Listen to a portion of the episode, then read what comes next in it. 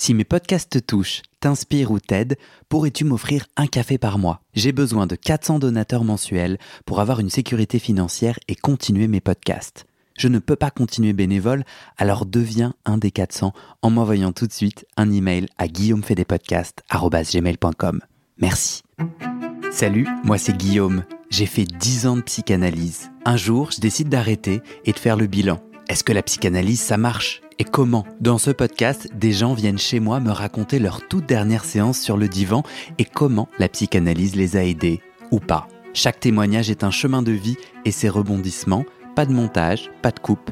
Parfois, je joue au psychanalyste et parfois au patient. J'autoproduis ce podcast avec mes petites mains tout seul et j'ai besoin de vous. Si ce podcast vous touche, vous aide, je cherche 400 personnes prêtes à me donner 5 euros par mois. Pour faire partie des 400, envoie-moi un email tout de suite à guillaumefedepodcast.com.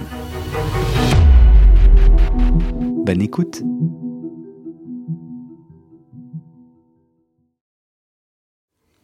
Et aujourd'hui, qu'est-ce que tu deviens, toi, Guillaume?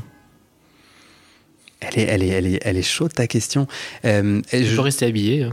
Ouais. Qu'est-ce que je deviens euh, en tant que. euh, Non, non, aide-moi. Qui, qui- hein? Après tout ça, Ouais. après avoir amené les gens à se raconter, après t'être pris des scuds assez violents d'analystes, après avoir rencontré des analystes, parce qu'il y a des analystes qui sont venus vers toi, qui sont venus témoigner. Euh, Il y a des gens qui ont qui, qui- qui ont venu prendre, qui sont venus prendre la parole. Euh, Il y a eu euh, toute cette construction en deux ans que tu as fait. Euh, tes podcasts que tu multiplies, tu en as arrêté un sur la céramique, tu en as créé un autre sur des témoignages d'histoire, et qui s'appelle comment d'ailleurs? Histoire de devenir moi. Et qui a été lancé il y a un mois, c'est ça? Mhm. Et qu'on retrouve où? Sur toutes les bonnes plateformes d'écoute. En vrai, dans les descriptifs des, de chaque épisode, il y a mes liens vers, le, vers mes autres podcasts. Ok, donc on renvoie tout le monde vers les descriptifs Mhm. euh, de tes podcasts. Ouais. Après tout ça, après tout- toutes ces créations, euh, le Guillaume qui entreprend sur les podcasts, qui est qui il est aujourd'hui par rapport à, à il y a deux ans, Ouais. avant la création de ces podcasts, après toutes ces épreuves techniques, émotionnelles, organisationnelles, qui est Guillaume? Eh ben, il est super heureux. Non, franchement, c'est cool. C'est vraiment chouette. Euh, C'est marrant parce que je, euh, pour le moment, euh, j'arrête pas de décider d'arrêter un podcast plutôt que l'autre, mais ça change sans cesse. Donc pour le moment, en fait, tant qu'il y a de la joie, j'avance. Et je crois que c'est vachement important pour moi. Dès qu'il y a plus de joie, toi, en tant qu'invité, tu vas le sentir en fait, parce que mon regard, mes questions, elles seront plus intéressées. Elles seront et du coup en fait la magie n'opérera plus et je pense que c'est vachement important. Et c'est dur parce que le podcast il devient populaire tu vois. T'as des gens qui sont à tu vois je sais pas je dois avoir 3000 abonnés c'est peut-être pas beaucoup pour plein de gens mais pour moi c'est énorme. Et et ça va être dur le jour où je vais dire bon bah je pense j'arrête parce que il y a tous ces gens tu vois euh, qui m'envoient des super chouettes messages et tout donc je serai un peu triste. Euh, aujourd'hui Histoire de devenir moi m'inspire vachement. Donc, c'est des témoignages de tournants de vie. C'est des gens qui racontent euh, un moment, un tournant clé, un moment ou une décision déterminante de leur vie et qui racontent qu'ils étaient avant ce moment décisif et qui ils sont devenus après. Et ça veut dire quoi devenir soi? D'ailleurs, c'est peut-être un peu galvaudé et tout, mais en gros. Et en fait, ce que je découvre, le titre, c'était une, intuition. Donc, euh, j'ai j'ai une série de témoignages de différentes personnes et je découvre qu'en fait, moi, j'ai envie de prendre une place, c'est-à-dire histoire de devenir moi, au sens littéral, moi, à deux endroits. Euh, j'ai envie d'essayer une expérience, en fait. euh, une de mes invitées, une de mes témoignantes, c'est une énergéticienne, c'est une femme entrepreneur, start-upeuse, très école de commerce comme moi, j'ai été formée, euh, privilégiée comme moi. Enfin, on vient du même milieu social et on a un chemin très différent. Un jour, elle découvre qu'elle a un don de médiumité. Elle entend des voix et elle est en capacité de. Elle découvre les énergies et le monde de l'invisible et la magie et la voici devenue guérisseuse.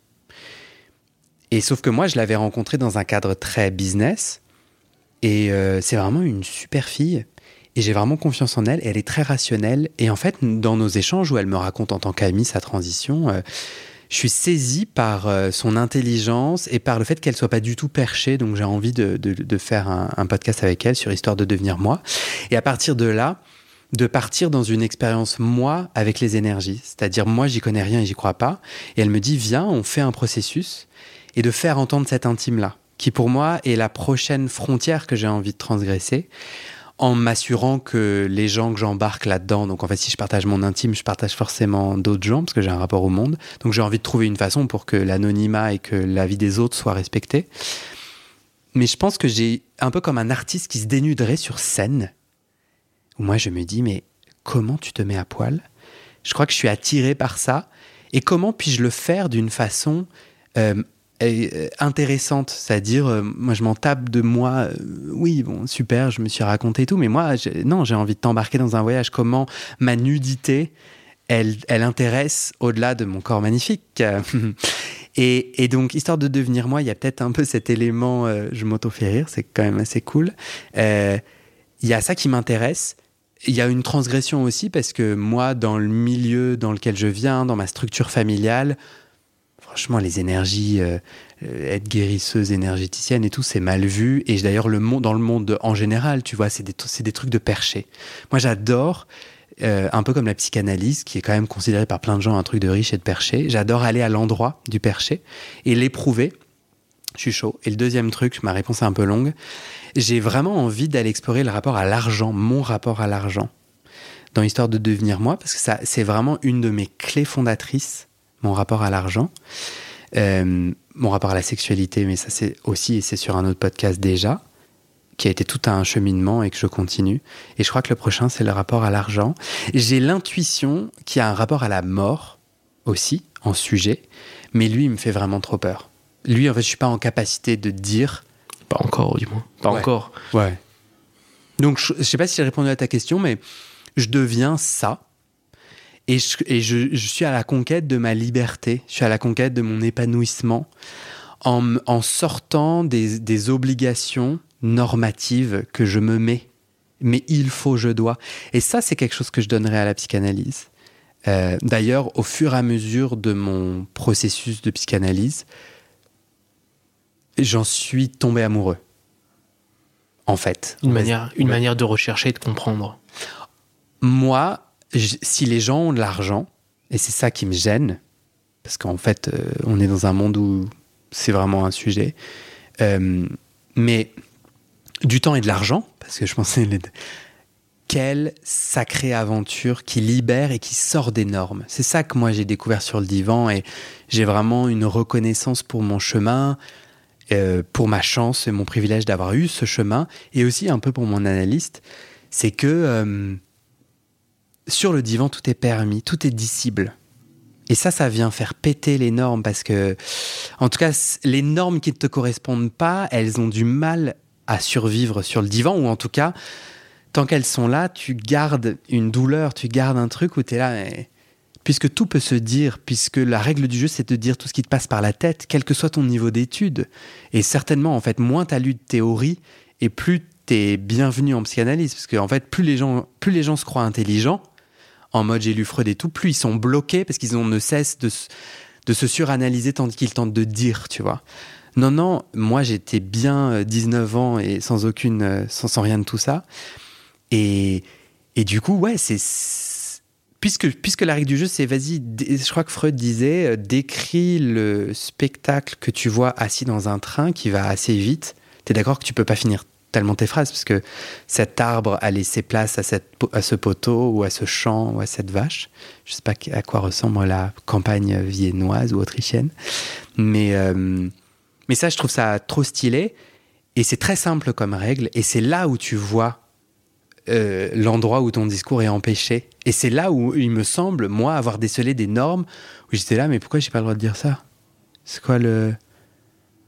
Et ça, je suis. Et de quoi je suis à la conquête de continuer cet épanouissement et cette liberté. Euh, euh, ouais, voilà. Moi, je trouve que.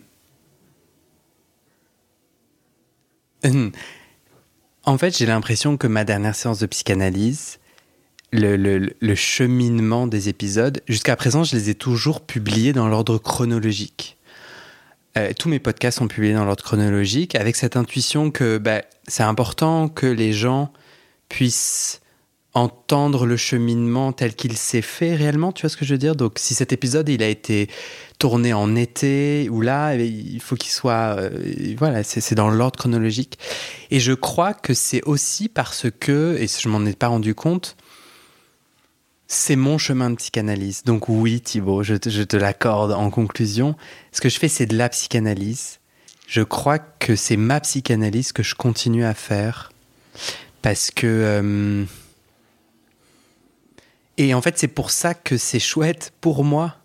C'est que, et c'est ça qui, c'est vraiment ce fil rouge que, qui me fait avoir envie de continuer. C'est parce que du coup, je le fais pas pour les autres. Je, trouve que tous les compliments que je reçois sont délicieux. J'adore. Franchement, si les gens veulent continuer à m'écrire, euh, c'est pas du tout, euh, je prends le temps de les lire, puis je suis vraiment en joie. Ça me touche, ça, et, hum, les gens peuvent aussi mettre 5 étoiles sur leur plateforme d'écoute s'ils veulent aussi, et un commentaire s'ils le peuvent sur leur plateforme. En vrai, ça me fait vraiment plaisir. Mais en vrai, l'important pour moi, imaginons que je perds toute mon audience et qu'on retombe à 5, 5 personnes. Ben moi, je continue et j'ai envie de le faire pour moi. Et, et, et je pense que c'est ça, c'est ça ce message que je m'offrirai au mois de, du, du tout début c'est euh, n'aie pas peur. moi, je me disais, mais c'est égoïste. C'est très prétentieux. C'est ultra. Genre, c'est les mauvaises personnes qui se mettent en avant comme ça, qui font. Tu fais quoi dans la vie? Moi, je me fais kiffer. Euh, je travaille sur moi, je fais mon. Et parce que j'avais l'impression que, je sais pas, il y a d'autres métiers euh, en CDI plus vénérables, tu vois. Et, et en fait, je me suis rendu compte que non, on faisait quand même un peu tous notre affaire pour nous-mêmes, tu vois, avec les autres, mais et je crois que c'est d'assumer cet élan, cette libido. Ah, tu vas trépigner. Voilà un terme euh, freudien, non? Oui, mais on, le fera promis sur un autre épisode ensemble, promis. Euh, D'accord. non, mais tu vois, cette libido de vie. Euh, pulsion de vie, c'est la pulsion de vie. Ouais, tu vois, cette joie, cet élan à, à, du coup cheminer sur moi. Et du coup, moi, je suis nourri à chaque épisode.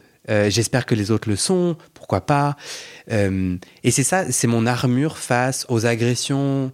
Moi, tant que l'invité est nourri, que moi je suis nourri.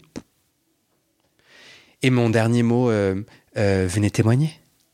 Viendez témoigner. Mon email, c'est guillaume fait des podcasts Merci beaucoup Guillaume, merci à vous. Merci à toi.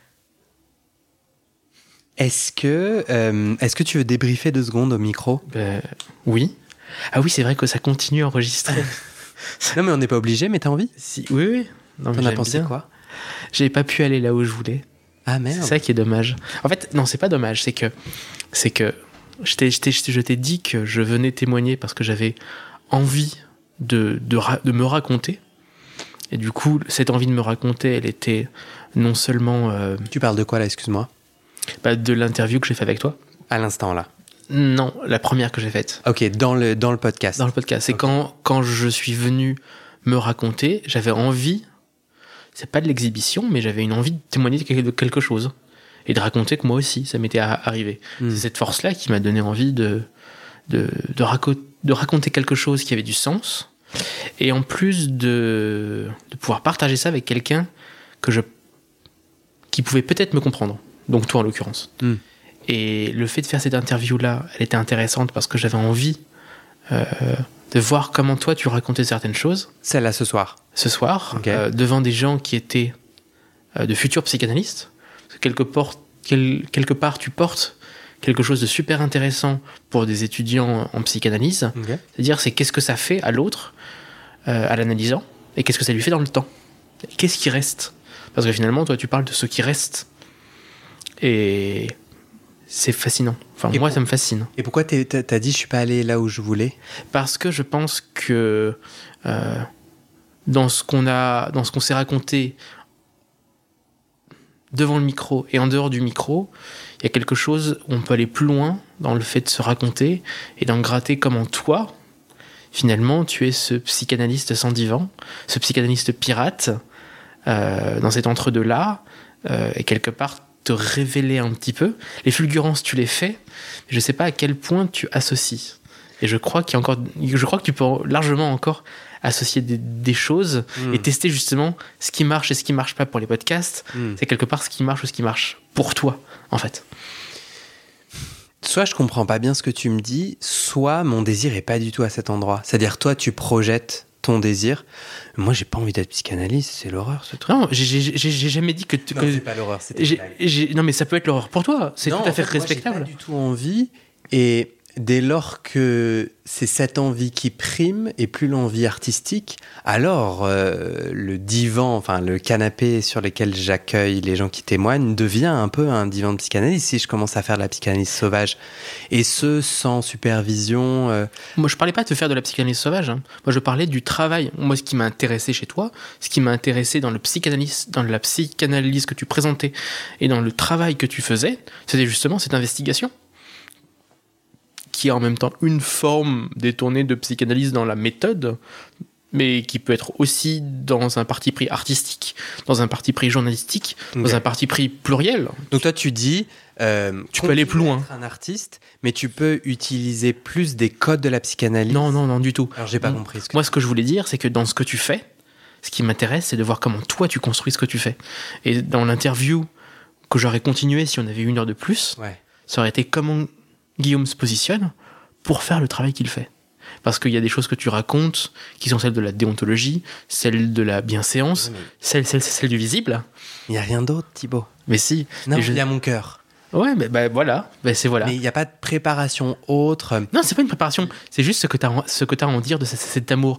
Pourquoi est-ce que tu as besoin Pourquoi est-ce que tu as besoin Pourquoi est-ce que tu as envie? Hmm, Pourquoi est-ce que c'est nécessaire? Je sais pas. Là, ce sont des projections en l'occurrence. hmm. Mais pourquoi est-ce que tu continues à faire ce travail? Parce que tu aurais pu dire après un an ou deux, bah, ça y est, j'ai fait le tour. Peut-être que les, témoignages sont différents, mais au final, même si c'est différent, ça reste peut-être toujours la même chose. Ça pourrait être la même chose. Je- Il n'y a pas d'autre préparation. J'entends ce que tu veux dire. Il y a. euh, je m'assois sur le canapé et la personne est en face de moi et j'ai vraiment envie d'aller à sa rencontre. Donc je reviens vraiment à l'amour et à la curiosité de son histoire. Je trouve les histoires trop belles. Donc je suis l'élan et l'énergie est concentré sur euh, sur ça, mais il n'y a pas d'autre. euh, le seul grain magique, c'est cet élan. Et je le sens parce que parfois, je, euh, les, les gens, je, je suis surbooké, c'est-à-dire j'ai plusieurs entretiens d'affilée et vraiment c'est très dur. Il faut jamais que je fasse ça. Et, il faut que j'apprenne à mieux dire non, je ne suis pas disponible. Parce que quand l'élan n'est pas, que en fait je suis pas en capacité d'être connecté à l'autre parce que je suis juste fatigué, euh, j'ai plus de capacité à, enregistrer d'autres mots. Alors là, euh, je passe un mauvais moment et là c'est beaucoup plus compliqué. Je, je, je sais pas si ça s'entend c'est très rare que ça arrive. Mais j'ai vraiment le soin. Et c'est aussi une des raisons pour lesquelles je suis assez content de faire des entretiens plus longs qui font du coup deux épisodes, donc deux semaines. C'est que du coup, je cours moins après. Parce que j'aime bien avoir un épisode par semaine et donc je cours un peu moins après ça, quoi. Mais il n'y a vraiment pas d'autre chose que l'amour et la curiosité. Bah alors c'est ça, c'est ça qui, c'est ça qui donne quelque chose d'intéressant à ce travail que tu fais, qui même s'il est rempli d'amour, de respect, etc., il est quand même structuré, c'est quand même euh, intelligible et c'est construit dans la narration. Et donc du coup, c'est ça. Moi, ce qui m'intéresse, c'est comment Guillaume fait du Guillaume. Ben, c'est pas plus construit que quels sont pourquoi la psychanalyse, le déclic, qu'est-ce qui s'est passé sur le divan, quels sont les nœuds et c'est quoi la dernière séance, pourquoi arrêter, vous êtes arrivé à quoi? Voilà ma structure, il n'y a pas plus. Et après, ce que j'adore, et je pense c'est aussi pour ça que je continue, c'est qu'en fait, c'est une danse surprenante. C'est que bon, cette structure, tu l'entends pas à chaque épisode, et parce que parfois, je suis luné d'une certaine façon, on se lance sur autre chose, ou. Et parfois, je pense aussi que je me perds, hein, parfois. Mais je crois que j'arrive assez bien à retrouver mon fil. Mais euh, je, vais un peu à gauche, je vais un peu à droite, j'essaye différents trucs. Mais sinon, voilà, la structure, c'est ça. C'est ça qui est génial. Et c'est en saisir un peu plus près euh, encore la justesse dans une autre interview peut-être? Qui Mhm. sait? Qui sait de quoi sera fait demain dans une autre rencontre euh, audio? Euh, Saisir un peu plus près la manière dont toi tu découpes et dont toi tu révèles un petit peu euh, tout ça. C'est ça que j'adore. C'est marrant parce que du coup, tu me fais réfléchir. Est-ce qu'il y a vraiment Parce que j'ai vraiment plus à dire? Je trouve ça très intéressant, tu vois, de me dire non mais. Il y a un truc que tu disais pas au début où on s'est rencontrés pour le podcast, qui était euh, la démarche artistique. Et quelque chose que tu as tout à l'heure, tu, tu disais, euh, c'est la première fois que je le dis comme ça. Hmm. Donc c'est marrant si, si cette interview devant des analystes te permet de dire que tu es un artiste et que c'est encore un autre- une, autre posture, parce que moi je parle de posture, euh, bah c'est cool en fait. Peut-être que euh, c'est cette partie-là qui est faite de ton expérience et de ce que tu es qui permet de faire un geste comme une performance, tu vois. Et justement d'aller dans cette danse-là. Hmm, Alors moi, là ce soir, j'étais pas devant des analystes. hein. J'étais devant toi, il y avait un écran à côté de nous et tout, mais je, je le regardais pas. À part sur les derniers commentaires où là c'était des gens qui témoignaient ou enfin qui posaient des questions. Mais non, non, là j'étais plus, euh, j'ai plus saisi ce micro un parce que j'étais euh, heureux de, enfin tu vois, vraiment curieux d'entendre tes questions, et deux parce que j'aime bien faire le point. Donc j'ai vraiment pris cet exercice en me disant vas-y, en étant honnête. Et c'est comme ça que j'ai, en me connectant à mon alignement, que j'ai senti que je me sentais artiste avant tout. Euh, et il y a un peu cet élément de. Il y a un peu cet élément de. Je pense qu'il a toujours été chez moi et que j'invisibilise. Euh, on m'a on m'a souvent dit tu te poses trop de questions. Et moi au début c'était la panique. Je me disais ah là là je suis quelqu'un de compliqué et tout. Et on me dit encore aujourd'hui très souvent, tu, poses beaucoup de questions, on me dit très souvent, je suis en entretien là ou pas? Parce que sans micro, j'ai le même comportement dans la vie, euh, que j'entends puisse peut peut-être être euh, chiant, mais en tout cas quand je rencontre quelqu'un, j'ai cette même élan qui en fait, euh, j'ai du mal à le mettre en mots, parce que moi c'est qui je suis. Donc en fait, moi pour aller à ta rencontre, je te pose plein de questions et j'ai vraiment envie... euh, de- d'aller à ta rencontre dans le détail quoi et ça je sais pas d'où ça vient mais depuis toujours en fait Et ben c'est justement ça que je trouve génial. C'est cette capacité à faire du journalisme d'investigation de l'intime, euh, respectueusement, déontologiquement valable, euh, et qui va creuser bah, avec tes partis pris. Tu vois, si quelqu'un te dit, euh, effectivement, moi, je me suis sorti de l'alcool à cause de ça, ou j'ai vécu telle situation, et que tu sens que c'est ok pour elle d'aller creuser, c'est ça qui est intéressant. C'est euh, l'artiste qui investigue avec des outils intellectuels qui sont proches de telle méthode, telle méthode. Mais finalement, c'est pas faire ça ou pas ça, c'est faire ce que Guillaume fait. Hmm. Je pense que le truc qui m'intéresse aussi dans l'aspect public du podcast, c'est de d'être challengé. C'est marrant, mais j'ai l'impression d'avoir passé la, la soirée à ce bon, tu dis génial. Enfin, moi, je crois que je manque euh, de gens meilleurs que moi qui me qui viennent me chercher à un endroit où j'apprends. Je pense qu'en ce moment, là, j'ai envie d'apprendre, tu vois, et de et de, de me développer. Et, euh, en fait, je trouve que quand la parole est publique, elle est importante. Enfin, elle est un peu plus importante que quand je dis des bêtises, sans, enfin, tu vois, sans micro. Et, euh, et j'ai envie, du coup, je suis comme sur un fil, parce qu'à tout moment, je peux dire une bêtise. Euh, heurter la personne qui est face à moi, parce que j'aime beaucoup ce moment où je vais chercher en moi une intuition. J'essaye toujours de la verbaliser en jeu, comme ça, euh, je suis pas en train d'essayer de critiquer, mais il y a quand même sur les bords de ma petite anecdote une invitation au rebond, tu vois. Et, euh, et j'aime en fait la présence du micro dans cet échange parce que du coup, il y a des gens qui peuvent rebondir en disant en fait ça c'est faux ou attention, tu vois. Et il y a un enjeu.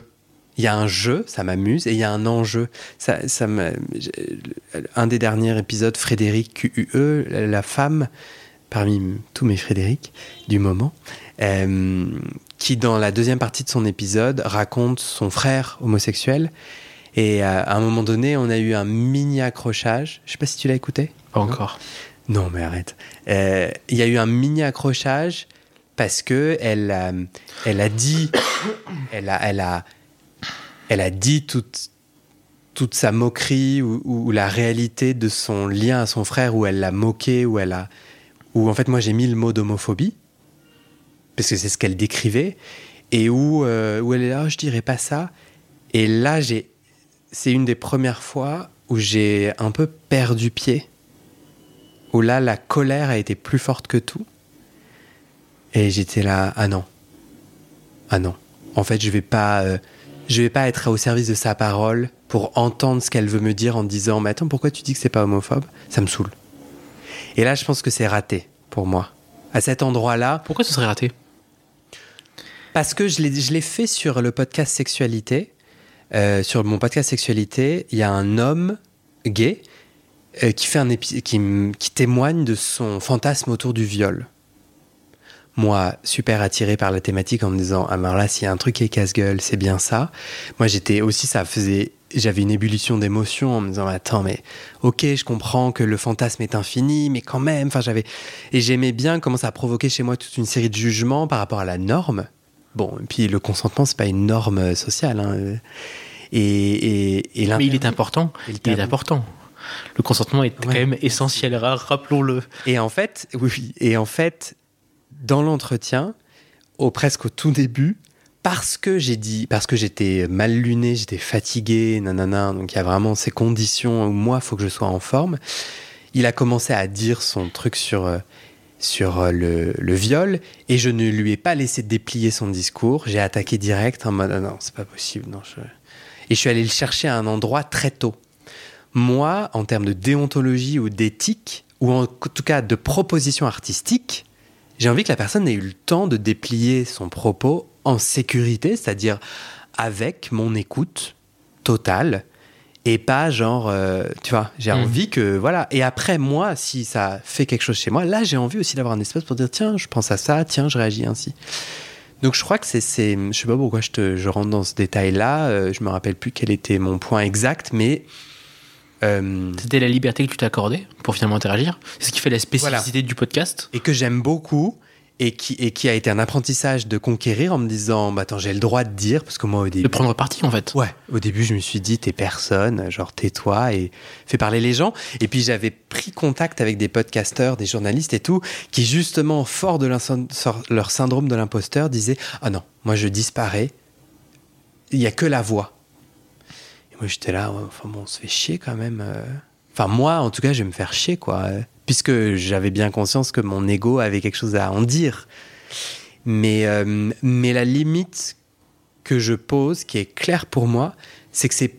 En fait, c'est pas Guillaume totalement. Enfin, c'est pas moi, en fait, un pote qui dit ce que la dame m'a dit, Frédéric. Maintenant, en fait, je l'interromps et je suis pas en podcast et je dis Excuse-moi, oui, tu peux tortiller du bip pour bip. Mais en fait, euh, non, je suis désolé, moi, en tant qu'homosexuel qui ai subi de l'homophobie, bah non, tu, on va pas se refaire une autre définition parce que t'es un petit peu inconfortable. Et que- quelque part, quand je vois des journalistes qui tous les matins euh, font des, en- des entretiens, des interviews et commencent à gueuler sur des invités parce qu'il y a un parti pris, politique, social, économique, tout ce que tu veux, et pourtant ils ont bien des, des audiences, il y a Ouais. quelques millions de gens qui les écoutent. Ouais. Pourquoi toi, ce serait différent? Ça m'intéresse pas, en fait. Ça m'intéresse pas d'être Guillaume en entretien. Tout à fait. Mais tu vois, tu. Pas tout à fait. Voilà. Ouais, c'est ça. Bah oui, moi, je suis. Parce que tu réagis fi- finalement quand même. Il existe une réaction, c'est pas forcément neutre. En tout cas, ma réaction ne doit jamais empiéter sur la parole de l'autre. Or, quand tu saisis quelqu'un trop rapidement, alors que, en fait, on est au cœur de son sujet le plus intime. Il y a un cheminement, j'invite les gens à écouter ce- cet épisode, bien entendu. Il y a un cheminement. Euh, dans l'épisode, on, va on va découvrir, en tout cas, oui, euh, elle, est elle, est elle aujourd'hui avec une femme, elle est elle-même, je sais pas comment elle s'identifie, bisexuelle, homosexuelle. Donc en fait, le sujet de l'homosexualité est son sujet intime à plusieurs endroits. Son frère est décédé depuis, euh, et en fait, elle lui a demandé pardon parce qu'il était en train de mourir du sida. Enfin, voilà, je t'ai bien alourdi l'atmosphère. Donc non, en fait, désolé Guillaume, c'est pas l'endroit où j'ai envie moi d'être piqué parce que ce sujet me rappelle à moi une homophobie que j'ai subie parce que Frédéric est en train d'être empêché dans sa parole euh, et elle paye pour les abrutis qui m'ont fait chier il y a longtemps, tu vois. Bah désolé, non, eux je veux qu'ils restent à la porte et je veux qu'elle ait le temps de dire sa sottise peut-être. Enfin, si c'est une sottise que je considère, mais qu'elle ait le temps même de se reprendre voilà. Le fait de vouloir rester euh, quelque part un peu neutre euh, et de réagir ou de pas réagir, finalement, ça dépend de la manière dont c'est induit. Ouais, c'est ça. Finalement, parce que tu peux tout à fait réagir en disant euh, euh, je l'ai fait euh, pour cette raison-là, et pour autant, ça veut dire que c'est pas valable. Donc la proposition que je fais, euh, un rappel euh, à une notion, à de la bienséance, à un parti pris, si elle est dit avec respect quand l'autre a parlé en disant bah Ouais. ça finalement qu'est-ce que ce, ce serait pas de l'homophobie pour toi?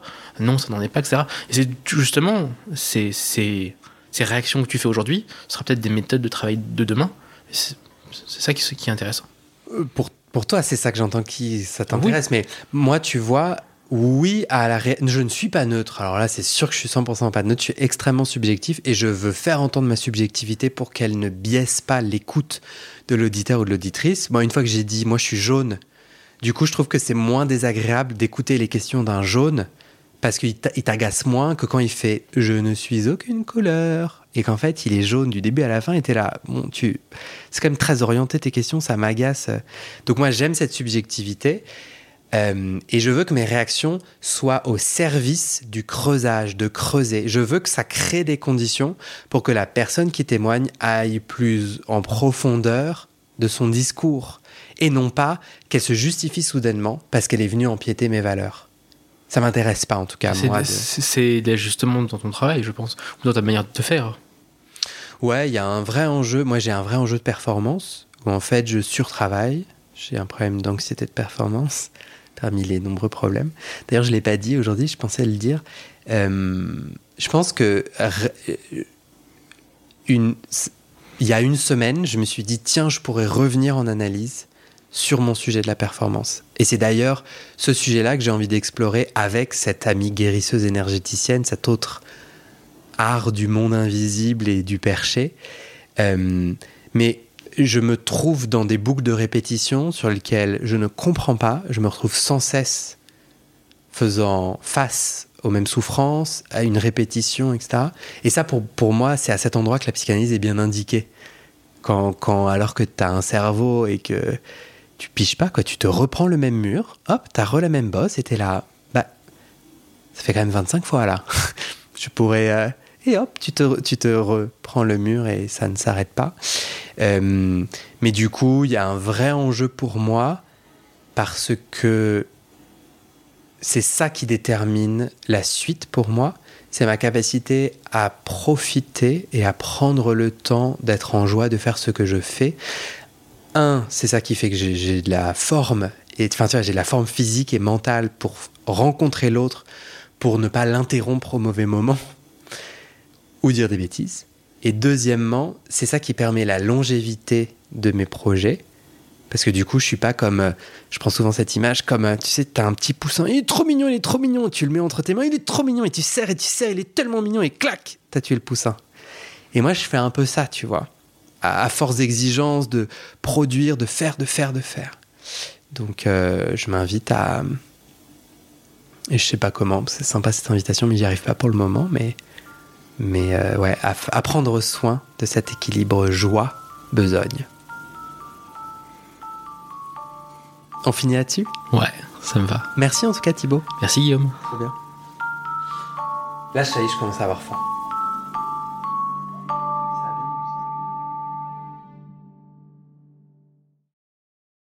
Et c'est la fin de cet épisode. Vérifiez dès maintenant si la suite est déjà publiée. Sinon, vous pouvez vous abonner à ce podcast sur votre plateforme d'écoute pour être alerté dès la sortie des nouveaux épisodes. Et si vous aimez les témoignages intimes comme celui que vous venez d'écouter, j'ai deux autres podcasts qui pourraient bien vous plaire. Je vous les présente. Histoire de devenir moi. Ça, c'est un podcast dans lequel des gens ordinaires me racontent un tournant déterminant pris dans leur vie. Ils racontent le déclic qui a tout changé et comment ils sont devenus un peu plus eux-mêmes. Comment devenir sexuellement épanoui Ça, c'est un podcast dans lequel des hommes, gays, bi ou queer, racontent leur chemin de sexualité et comment ils tentent de s'épanouir face aux normes. Alors pour écouter ces podcasts, vous pouvez tout simplement taper les titres dans la barre de recherche de votre plateforme d'écoute. Mais je vous mets aussi dans le descriptif de cet épisode les liens pour écouter ces podcasts et les liens de mes réseaux sociaux pour découvrir les coulisses de mon aventure de podcasteur et aussi la page de dons pour soutenir mon travail et mes podcasts. En tout cas, n'hésitez pas à m'envoyer vos retours et vos réactions à guillaumefedepodcast.com ou sur mes réseaux sociaux. Ça me motive énormément de savoir que ces histoires naviguent et résonnent, ou pas d'ailleurs. Allez, merci pour votre écoute et à très bientôt dans vos oreilles.